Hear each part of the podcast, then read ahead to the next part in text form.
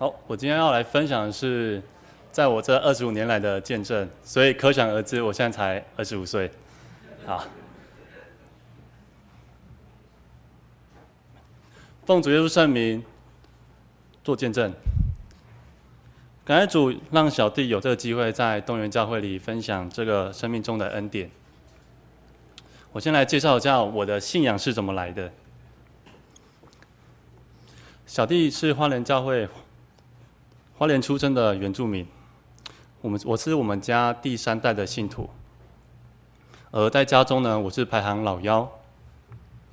我的父母是在月美教会主内联婚的信徒，所以对于这个信仰是非常的坚定，所以从小我就没有选择的余地，就在主里面接受大水的洗礼，成为主的儿女。而我怎样做改变，让父母的信仰变成我的信仰呢？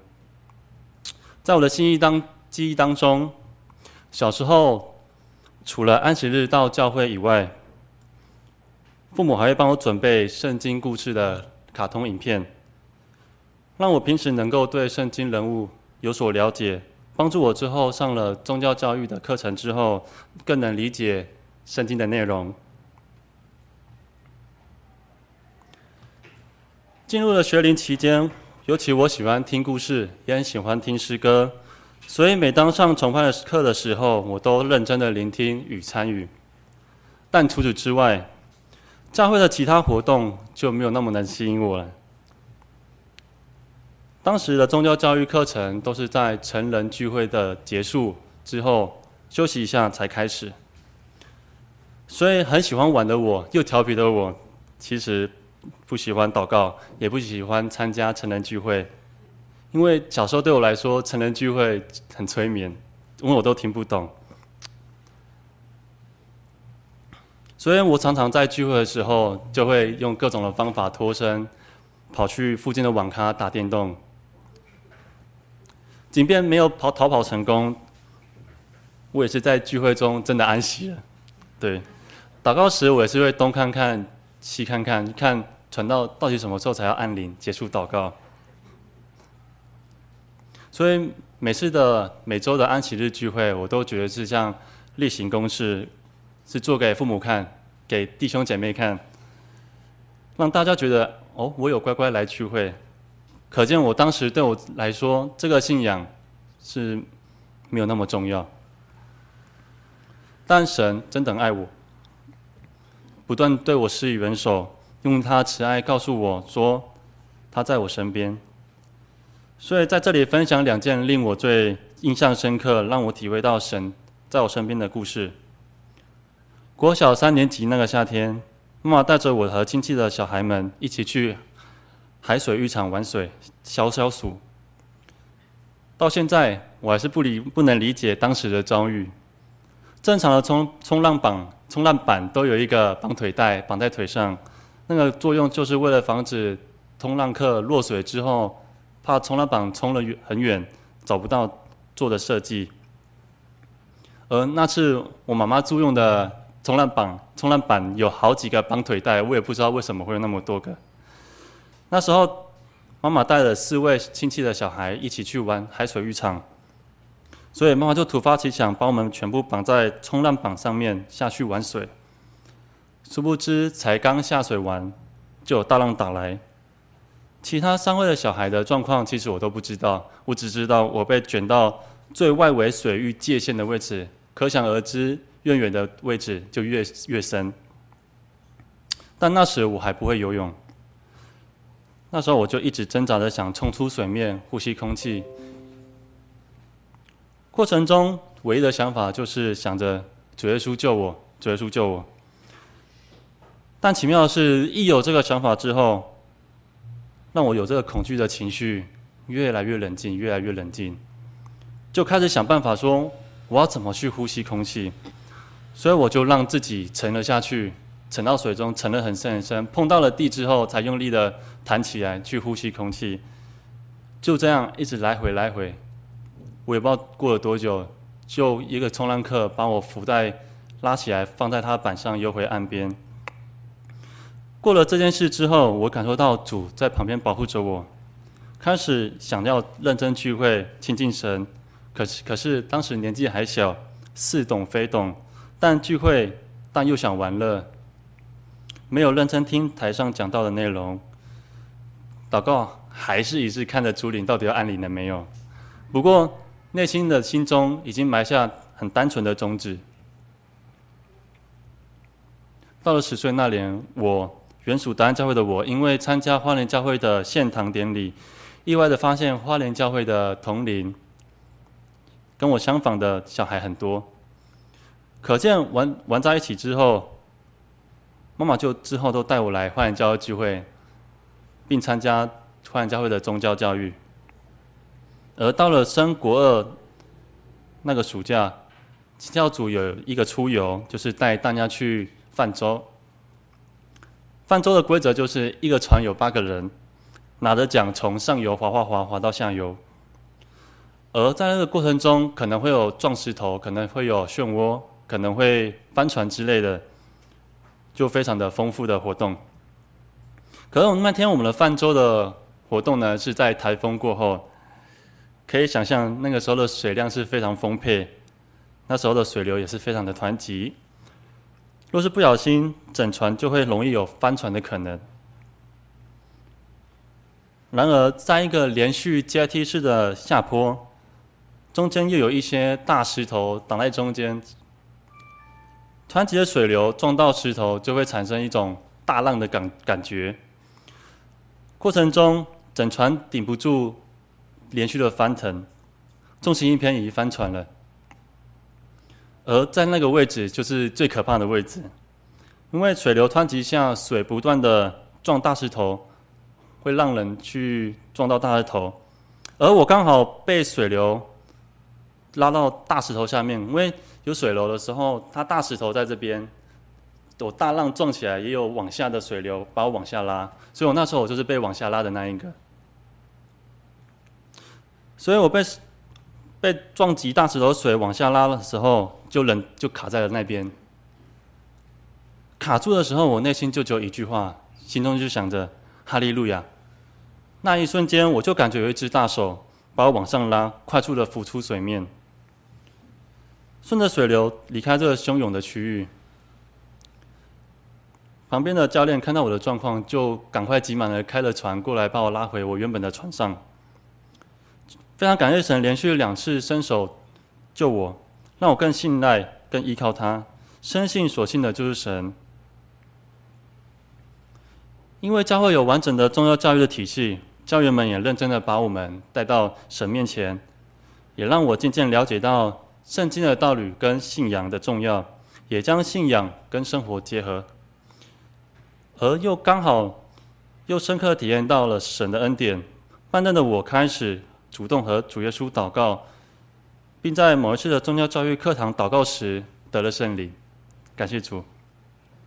很奇妙的是，那时我的年纪刚升国中的时候，是教员跟弟兄姐妹的眼中的问题小孩，因为非常调皮，因为有太有小聪明，所以非常自大，讲话也很没大没小，常常也会和同同侪们讨吵架斗嘴。但是那次得了圣灵以后，我的心态跟行为就三百六十度的改变，感觉到哎，我一瞬间成长了不少，内心也澎湃汹涌的十分感动，也那时也激励着我要懂得分别为圣，学习基督的榜样，逐渐的收起自己自己锐利的说话方式，学习温和的和同龄同才们相处。开始主动去服侍、做主工、协助领诗等等的圣工。到了高中时期，有机会参加教员讲习，也当了实习教员。就这样，渐渐的把父母的信仰变成我自己的信仰，深刻在我的心。而在成长的过程中，我学习到了顺服与交托。就这样一路到了高中毕业，准备选择大学，读哪里的暑假。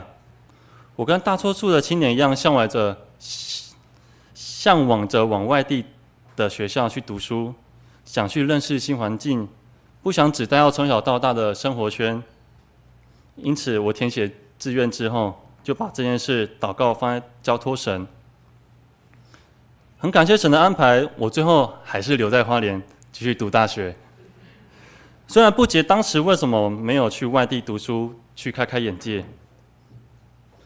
却因为当时花莲的同才们、同龄们都在花莲教会就读，那个花莲就读大学，而花莲的大专团契也时常到花莲教会参加团契或聚会，所以我认识了许多外地来的哥哥姐姐们，也成为了新的好朋友。这样子，我发现那个团契的氛围。非常的和乐，使我也时常参加团契的活动，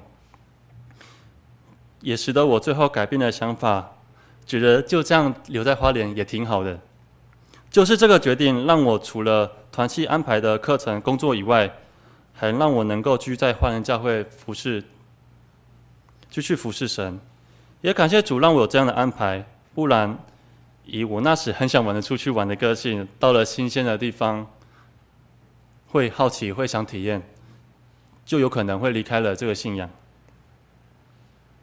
就这样，到了大学三年级，我需要到餐厅工作一个一一年的时间，完成我这个大学的实习学分。因此，我面试了一家台北的日本料理餐厅，当内场的厨师。最初几个月，我每天上紧发条，适应着这陌生的环境。当时的上班是早上九点到晚上十点，因为做厨房，所以要提前的去准备一些食材，然而下班的时候要去整理自己的工作区域，所以早上就会比较早一点，就会八点出门，然后晚上十一点才到家。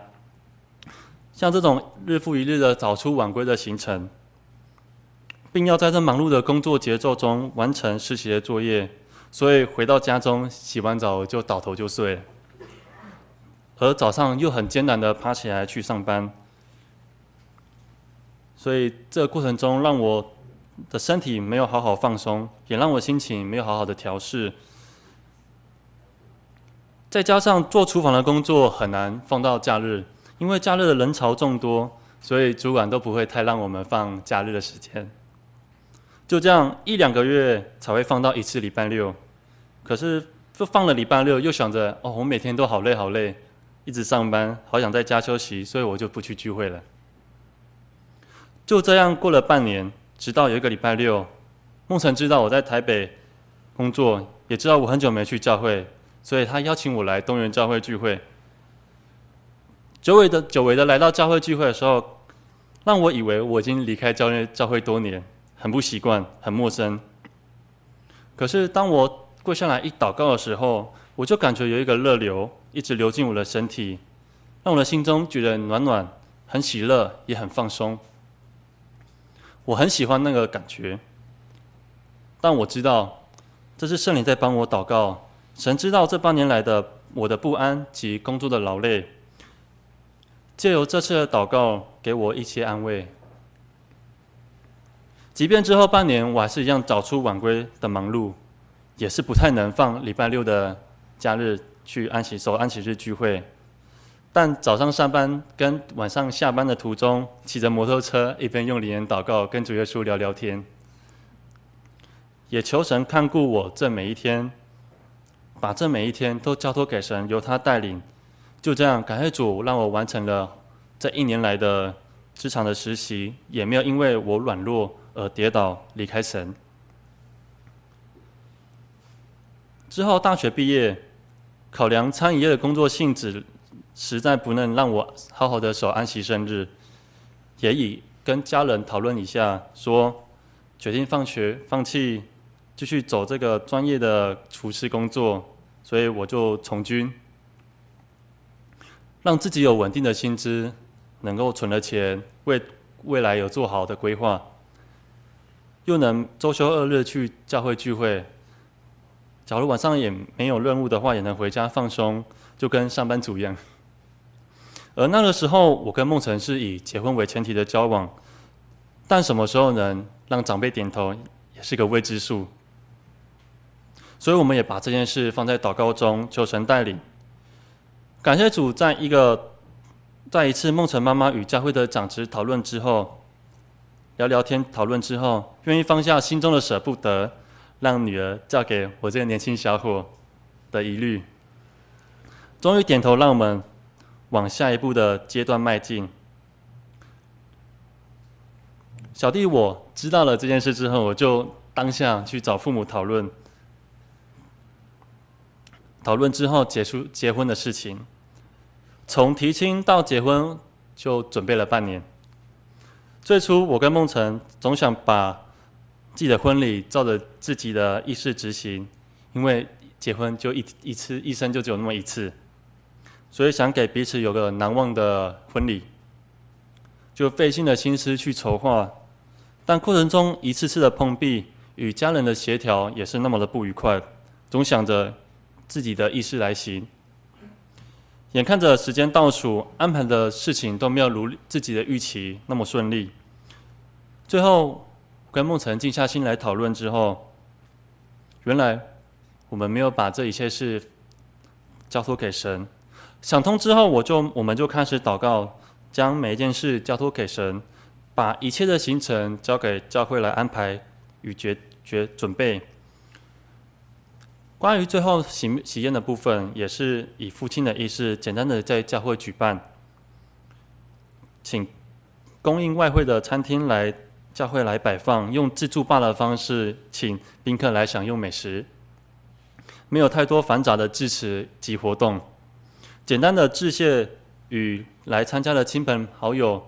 聊聊天、叙叙旧之外，就这样完成我跟梦辰的终身大事。回过头来想一想，比起自己自己在那边烦恼，一切把事情都交托给神带领，让所有的准备比想象中的好了太多，也让彼此有着难忘的不一样的婚礼。也很感谢神的恩典，看顾我们在主里能顺利的完成婚礼。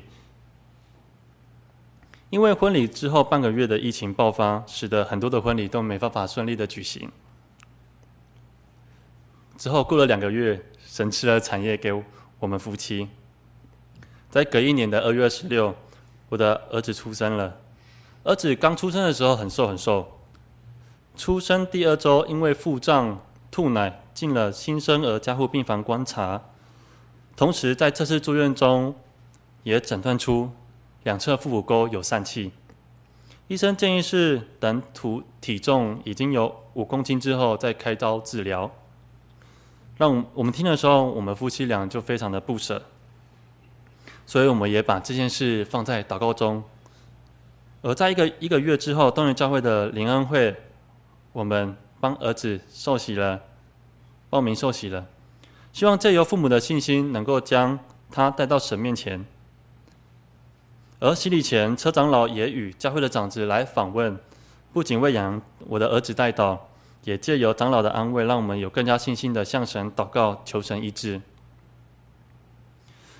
感谢主，受洗后几天，帮儿子洗澡擦身体的时候，摸了摸儿子的腹股沟，发现哎，一边的疝气没了，但另一边还有一点点的跑出来。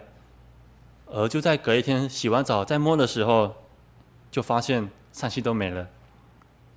之后带回医院回诊，医生也很肯定的告诉我们，虽然这自行痊愈的几率很低，但痒痒的疝气就是真的摸不到。感谢神医治我的儿子，而受洗完的儿子也开始越长越高，越长越胖，跟一开始瘦弱的样子反差很大。朋友们都看到我说，怎么那么结实？说。我们怎么那么会养？我们夫妻就会一同同声的说：“其实这都是主耶稣养的，因为若不是神，一切就不会成就。而我们要做的，就是在祷告中将一切的交托给神，顺服神的安排。我们常常会为自己的未来做规划、做打算，但我们怎么，我们都能完成，完全照着自己所想的去。”规划去行吗？而这二十五年来，我学习到的是，交托给神代理，神给你的不一定是你认为最好的，却是最适合你的。但前提是我们要顺服。我们来翻开一个章节，箴言十六章九节。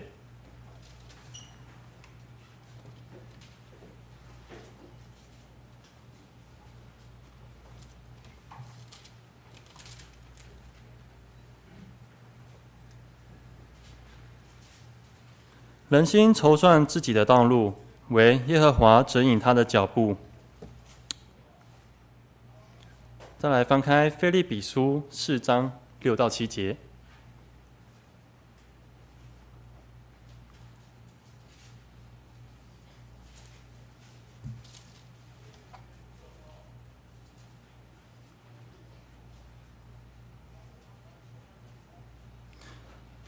腓立比腓立比书四章六到七节，应当一无挂虑，只要凡事借着祷告、祈求和感谢，将你们所要的告诉神。神所赐出人意外的平安，必在基督耶稣里保守你们的心怀意念。阿门。感谢神，小弟目前在台北工作陪家人，并有机会借由这个见证来分享过去这二十五年来的恩典。未来也求神继续带领保守我接下来的路程，愿一切荣耀归于将真神，哈利路亚，阿门。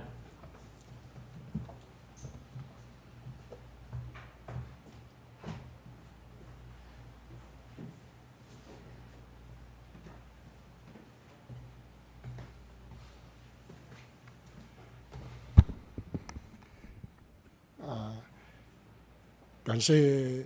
啊，那个张弟兄啊，在这边做了美好的见证。他刚刚在见证，我一边在回想二十年前我在花莲注目的时候，啊，他妈妈骑摩托车载他们到这花莲教会来参加宗教教育，因为他们本属斗安教会。啊，他他刚刚讲的他的那个月眉教会那个啊，因为是乡下，剩下没有几个人，啊。啊，都大大大部分都是到花莲教会来宗教教育。那我也想起孟城的妈妈敏琪啊，带着孩带着他们啊女儿啊一起到教会来聚会。那二十年前的事就浮现，没想到啊那个小伙子现在已经长得那么高了，感谢主啊！啊，一切都是啊神的恩典。好，那我现在就奉主为是圣名啊，在这边证道。啊，我们我我今天我今天我要用短短的时间来跟大家讲有关拜神的事情。啊，我神我们眼睛看不到，那我们要拜神啊，应该要考虑哪些点？啊，第一个要先考虑啊，神到底有没有存在？到底有没有这一位神？第二个，要考虑怎么样来拜这个神。第三，也要考虑拜神的目的在哪里。好，我我就按照这三个方面来谈。因为我们拜神最重要就是要了解这一位神到底有没有存在。啊，因为他如果没有存在，那我们拜他不是等于是虚空吗？这是我们一般人啊、拜神的时候很很少会去啊、这种思思考的啊。传统上拜神都是说都是啊、上一代交代啊，我就下一代承续起来来拜啊，不然的话就听左邻右舍说哦，这个加灵下哦啊，他讲加灵下啊，自己有没有感觉不知道啊，反正我就啊他们。左邻右舍这样讲啊，我就去拜，啊，好，那我们现在哈，啊，应该要先思考的是，这一位神到底存不存在？啊，那我们从哪里能够知道神存在的一个事实？第一点，借着啊神所造的万物，可以得知神存在的一个事实。我们看《罗马书》第一章，《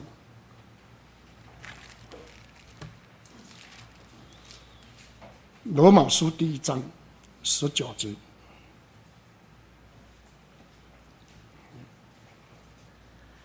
神的事情，人所能知道的，原显明在人心里，因为神已经给他们显明。自从造天地以来，神的永能和神性是明明可知的。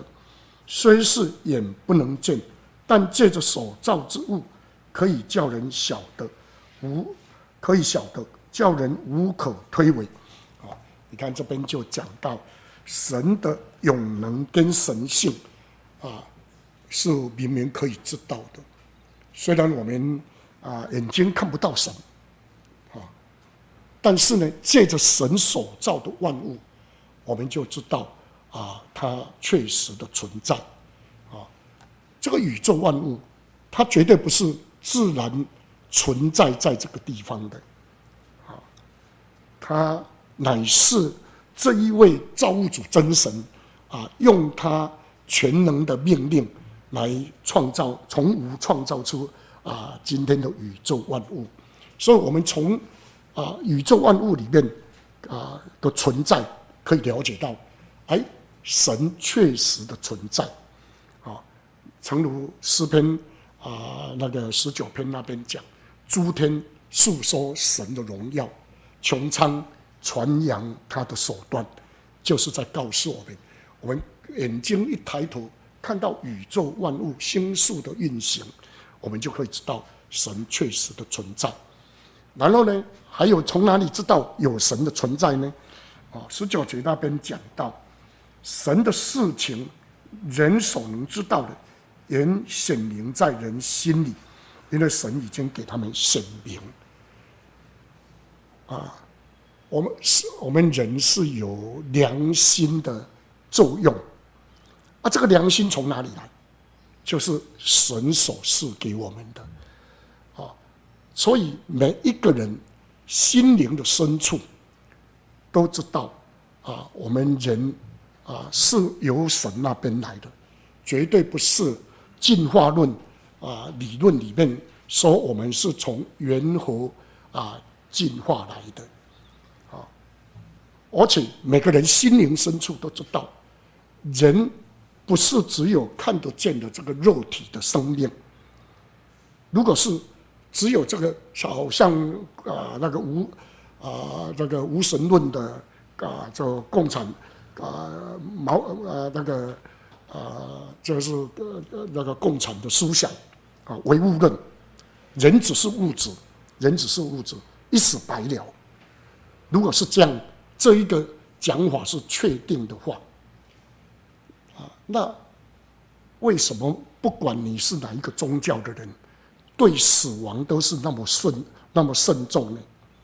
一死百了，啊，是物质而已，可以当成堆肥，好像以前马。那个希特勒啊，把犹太人啊赶到那个地下室去放毒气烧，然后做成肥料，或是做成那个肥皂，就这样子。因为物质嘛，物质就是这样子。好，但是你看，不管走你走到地球哪一个角落啊，你接受的是哪一种宗教，都会啊，在人死去以后啊，很慎重的举办这个丧礼。而且大部分的丧礼都含有含有那种超度、超度的意涵，啊，尤其啊佛教，或是我民民俗的宗教都是这样子。但如果啊没有这个人没有灵魂，干嘛做这些动作？对不对？啊，所以由人的本能做出这些动作，可以印证。好，那传道书啊，第三章就告诉我们这个啊答案。我们来看《传道书》第三章，《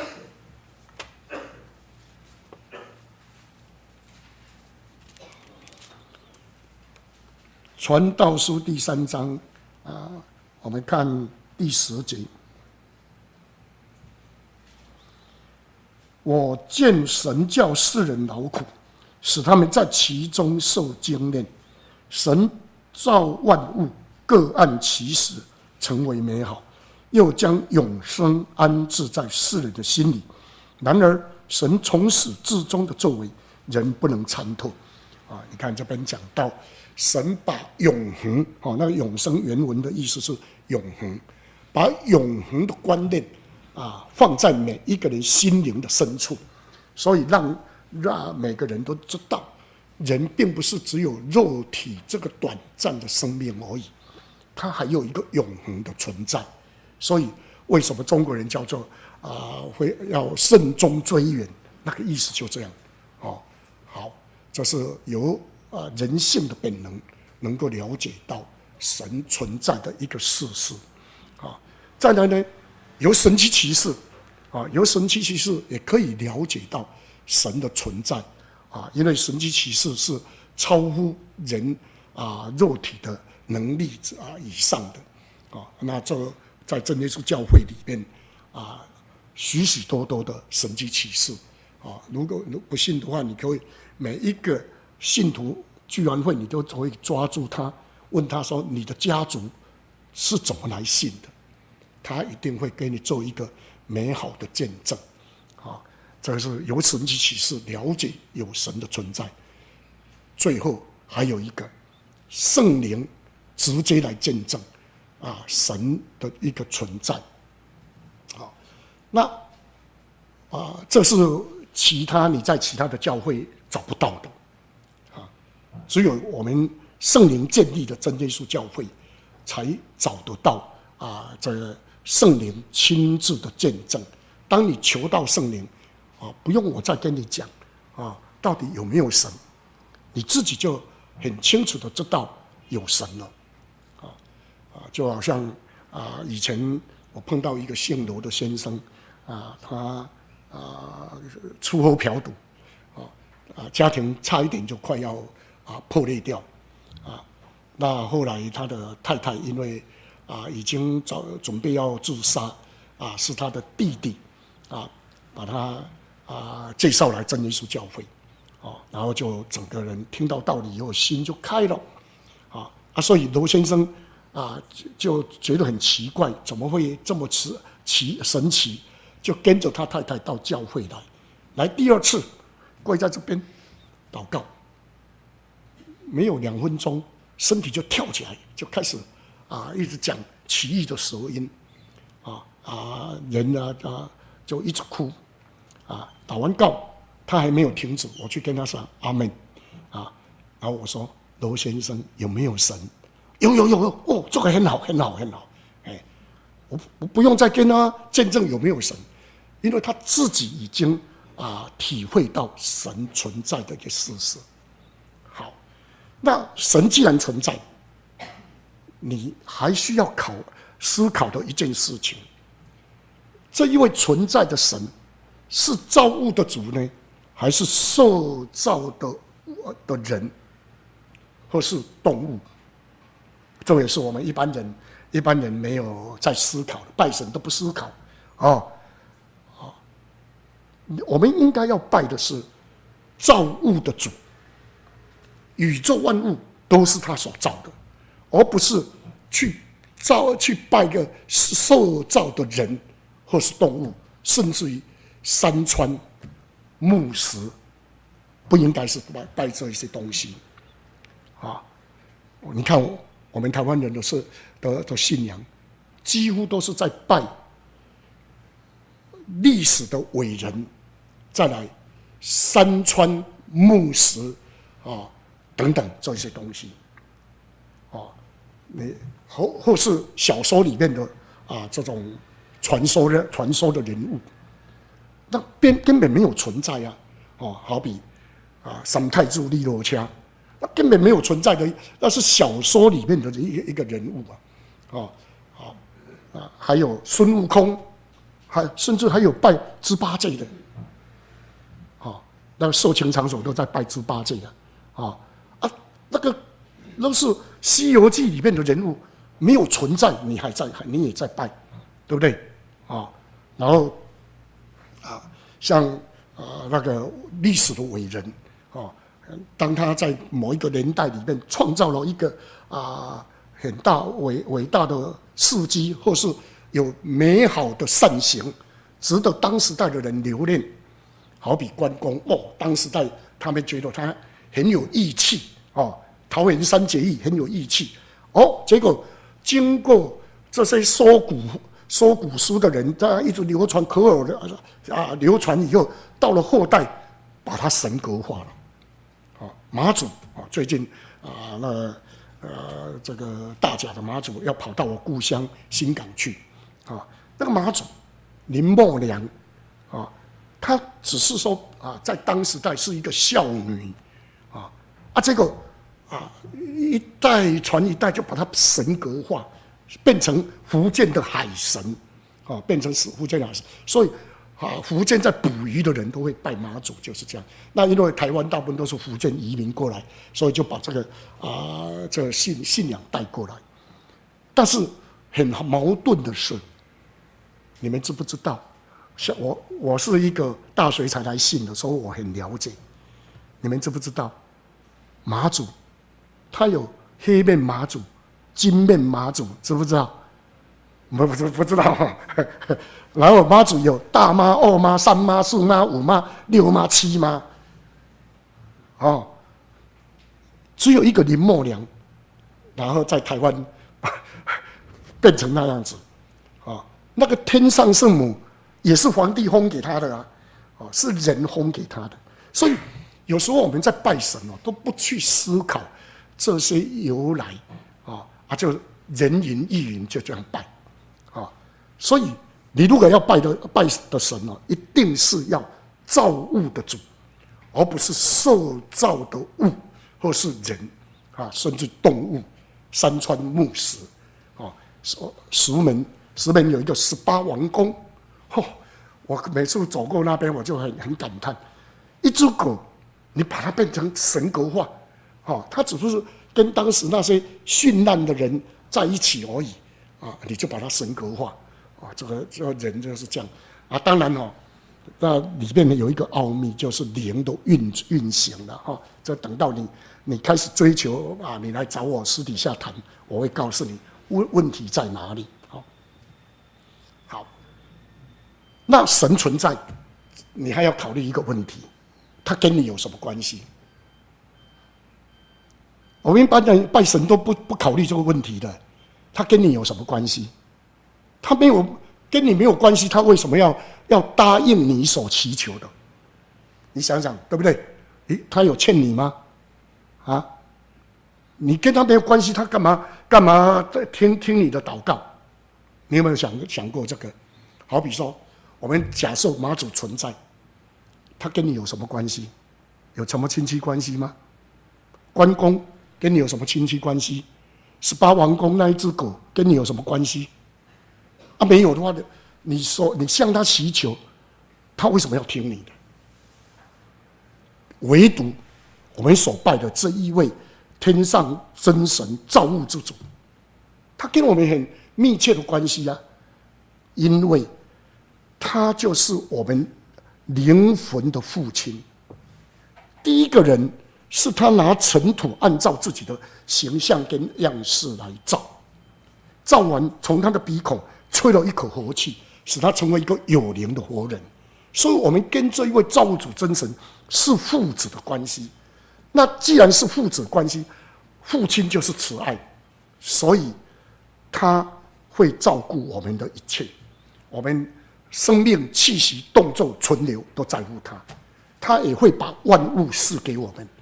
那我们拜这一位生命的主、生命的父亲，是理所当然的。是我们做人的本分，啊，我们拜这一位，你拜这一位天上真神，是我们做人的本分呢，啊啊！你要如果要说要慎终追远，追最远的，就是要去拜生命的源头这一位生命的父亲，才是真正的啊慎终追远。所以期待我们在这的啊，亲爱朋友，你可以好好思考这个问题。那。啊，因为时间的关系，我再讲后面两点，我简简单讲，以后再继续分享。拜神，你要用什么来拜？一般哦，都是用人的思考方向在拜，人思考出来都是物质，用物质拜神。所以杀猪宰羊，哦，台台湾三峡那边每年农历初一月初五。杀猪公比一千五百斤、一千八百斤，大家来比，哦，表表示你的虔诚，用物质来拜。可是神如果啊要求我们用物质敬拜他的话，这意味神就是会让你贿赂，这就不公义喽。你要想想看，这个地球上比较没钱的人，但占大部分。好，如果像以郭台铭来讲，他啊，诶，一拿五十亿丢出来，他眼睛连啊眨一下都不需要，对不对？因为他他钱太多嘛，啊，如果要五十亿给他得到永生，他一定可以可以的嘛，对不对？但是我们拿找几个，要找到几个人可以拿到这样子的，那几两几百万都拿不出来的。如果神需要人，神是你必须用物质来供奉，那就是不公义的神。所以拜神一定要用心灵。用心灵跟诚实拜，这才是一个正确拜神的方式。第三点我们要考虑的拜神的目的，亲爱的朋友，你把它想想看，你在拜神，一般一般风俗，还有你所想到都是在求什么？求财，对不对？哦，你走到哪里拜神，哦，都是你注意看那个电视里面那个庙宇在宣宣导了。哦，你来，你来拜这个哦，会给你发大财，会怎么样，对不对？啊，哦，啊，再来求平安，都是这这两种，这个都是属物质的，属物质的，有一天你会虚空，你一定落空的，一定落空，啊，不可能啊，让你成一直成成全的，啊，所以拜神的目的应该不能放在这一个物质的目的上面。拜神其实是为灵魂来拜神，也就是要解决灵魂的困境。这灵魂的困境是什么？两个，其实简单讲是一个罪。灵魂的不，灵魂的困境就是罪，罪使我们跟生命的源头切断关系，也使我们的人生在日光之下的人生成为劳苦愁烦，转眼成空。啊所以一定要先把罪解决掉，那罪解决掉，死亡自然就解决了，因为死亡是由罪来的，啊，所以我们的灵魂要得永生，一定要先解决罪的问题。那一般宗教解决罪的问题都是从物质层面去思考，啊，这个如果要讲又要讲一个小时了，啊，大概这。简单讲，一定要一个没有罪的人愿意承担我们的罪。我们今天所传给你的耶稣基督十字架救赎，就是天上的神亲自成为人，成为一个没有罪的人，来啊、承担我们众人的罪，来替我们解决这一个罪的问题。那让我们的灵魂将来可以得永生。这个就是我们。啊啊！我们在信的信仰，期待啊，亲爱的朋友，你可以多啊找时间继续来查考，让你了。我们这个真理啊，不怕你查考，你越查考越了解，我们越越越高兴，越放心啊。好，那我就见证到这边。